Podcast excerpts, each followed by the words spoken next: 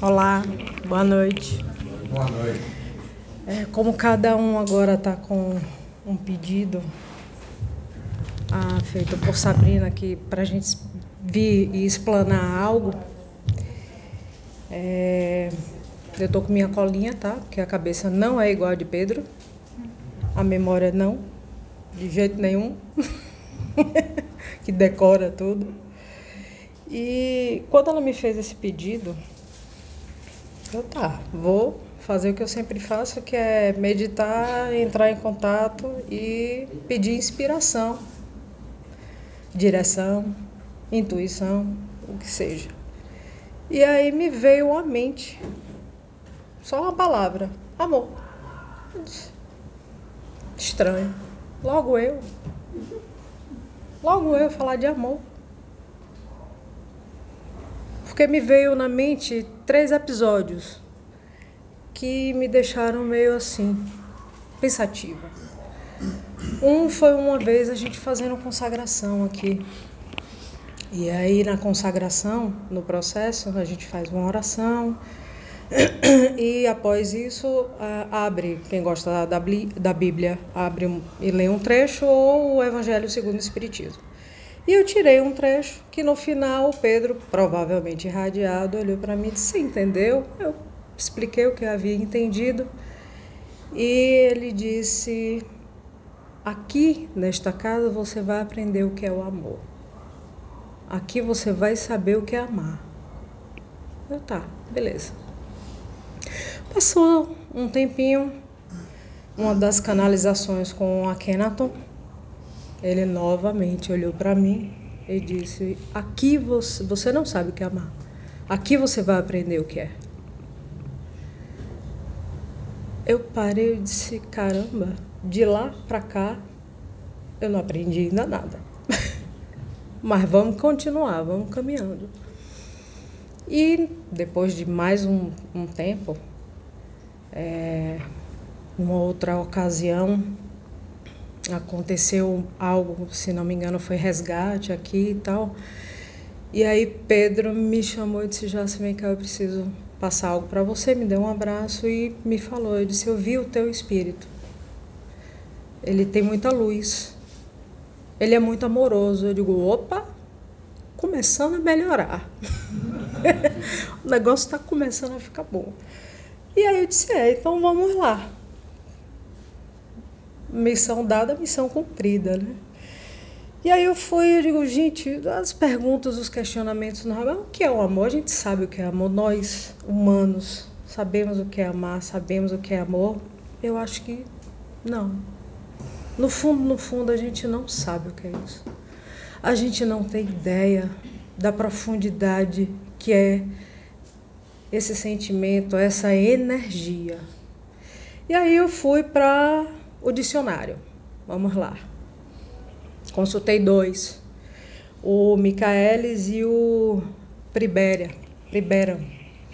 E tem uns conceitos assim bem sentido que induz a apaixonar, a proteger, a conversar, é, conservar a pessoa pela qual se sente afeição ou atração, grande afeição ou afinidade forte por outra. Sentimento intenso de atração entre duas pessoas, uma paixão, é, sentimento que leva uma pessoa a desejar o que lhe é belo, a figura do belo, digno ou grandioso.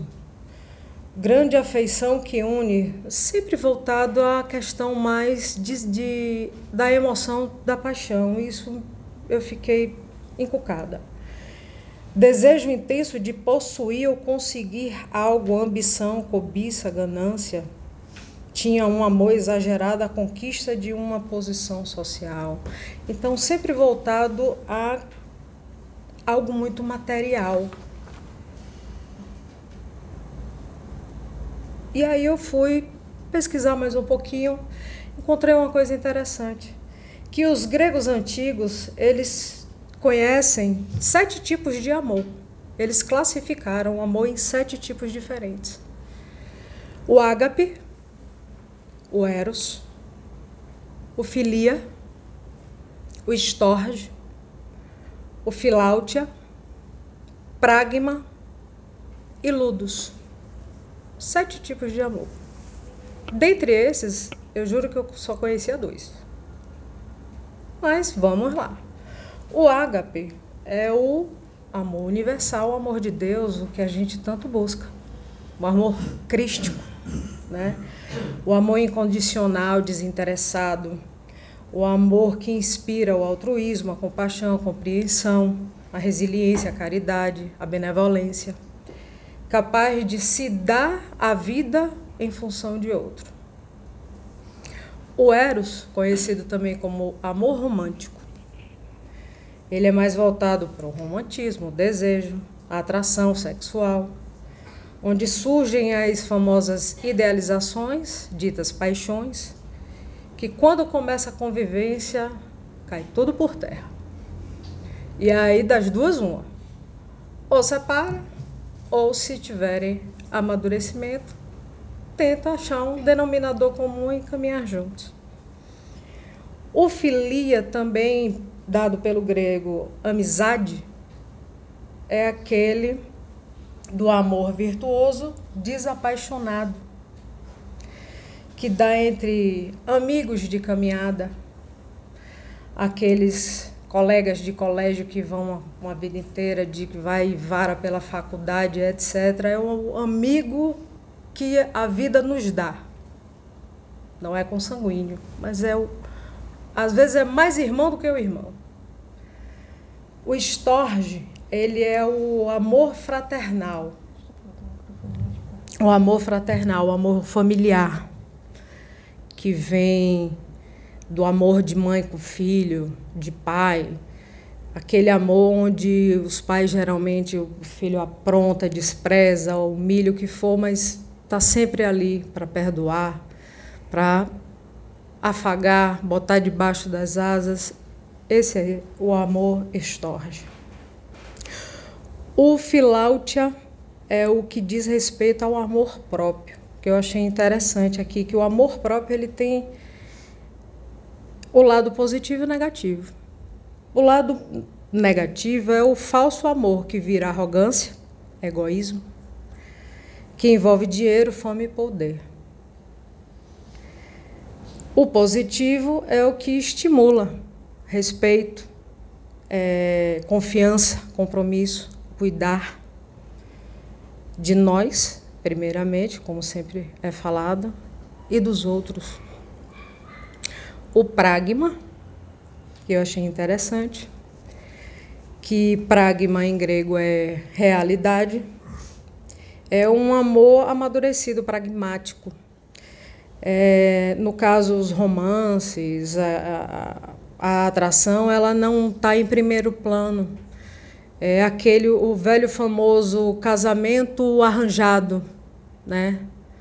O que é levado a, a, em comum na realidade são as alianças, é, os objetivos, as compatibilidades Qualquer semelhança é, melhor, melhor, é mera coincidência. E tem o Ludus, que é nada mais, nada menos do que aquela velha e famosa pegação. Que é o amor lúdico, descompromissado, que envolve o, toda a parte de sedução, de sensualismo, de flertes. E eu achei interessante, mas sempre voltado para o lado humanizado o lado material. E o amor, ele não é isso. Ainda está longe disso. Aí eu digo, vamos para o Evangelho. Vamos para o Evangelho segundo o Espiritismo. Aí no capítulo 11, amar ao próximo como a si mesmo. Nas, nas instruções dos Espíritos, a lei de amor, item 8. O amor resume a toda a doutrina de Jesus, visto que esse é o sentimento por excelência. Os sentimentos são os instintos elevados à altura do progresso feito. Em sua origem, o homem só tem instintos, que é o sempre falado. Nós somos criados todos simples e ignorantes. E a proporção que a gente vai evoluindo, a gente vai se desenvolvendo. E nessa origem, o homem só tem instintos. Quando mais avançado e corrompido, só tem sensações. Quando instruído e depurado, tem sentimentos. E o ponto delicado do sentimento é o amor. Não o amor no sentido vulgar do termo, que geralmente é tudo isso que a gente presencia mas esse sol interior que condensa e reúne em seu ardente foco todas as aspirações e todas as revelações sobre-humanas. A lei de amor substitui a personalidade pela fusão dos seres, extingue as misérias sociais, que é o que mais nos pedem. E é o que mais acontece, a divisão. A partir do momento que a gente vê o outro como outro e não como nós mesmos, é o que acontece. É onde as trevas se aproveitam, é onde as nossas fraquezas elas são extremamente suscetíveis e aproveitadas, porque não quer que esse amor, esse, esse verdadeiro sentimento, essa energia seja descoberta. Então a gente fica na superficialidade, infelizmente. E pela matéria que a gente vive, pela matrix que a gente se encontra, pela sedução que é feita, pelas distrações que nos é dada, que é extremamente extremamente sedutoras, a gente se permite. E a gente não consegue entender o que é o amor. A gente não consegue alcançar a verdadeira essência do que verdadeiramente é amar. E por isso que todos os nossos mentores, amigos, familiares espirituais, porque todos somos família, todos somos irmãos. Eles lutam e lutam e lutam e a gente ainda consegue derrapar, ainda consegue deslizar no que eles nos falam e nos falam. Vai falar? Uhum. E para finalizar, eu achei uma coisa, uma frasezinha interessante num site que se me perguntar agora eu não vou lembrar, tá? Mas eu juro que depois eu até pesquiso. Amar, na verdade, é uma busca por si mesmo. Amar verdadeiramente alguém seria uma busca por uma verdade interna. Amar outra pessoa ajudaria a dar respostas sobre si mesmo, porque na realidade o que a gente busca é o que nos falam sempre.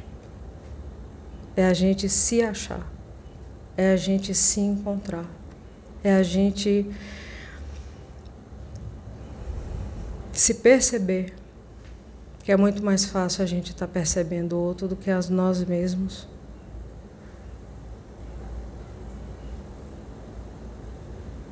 Foi uma pesquisa, uma pequena pesquisa. Eu espero que tenha ajudado. Obrigada.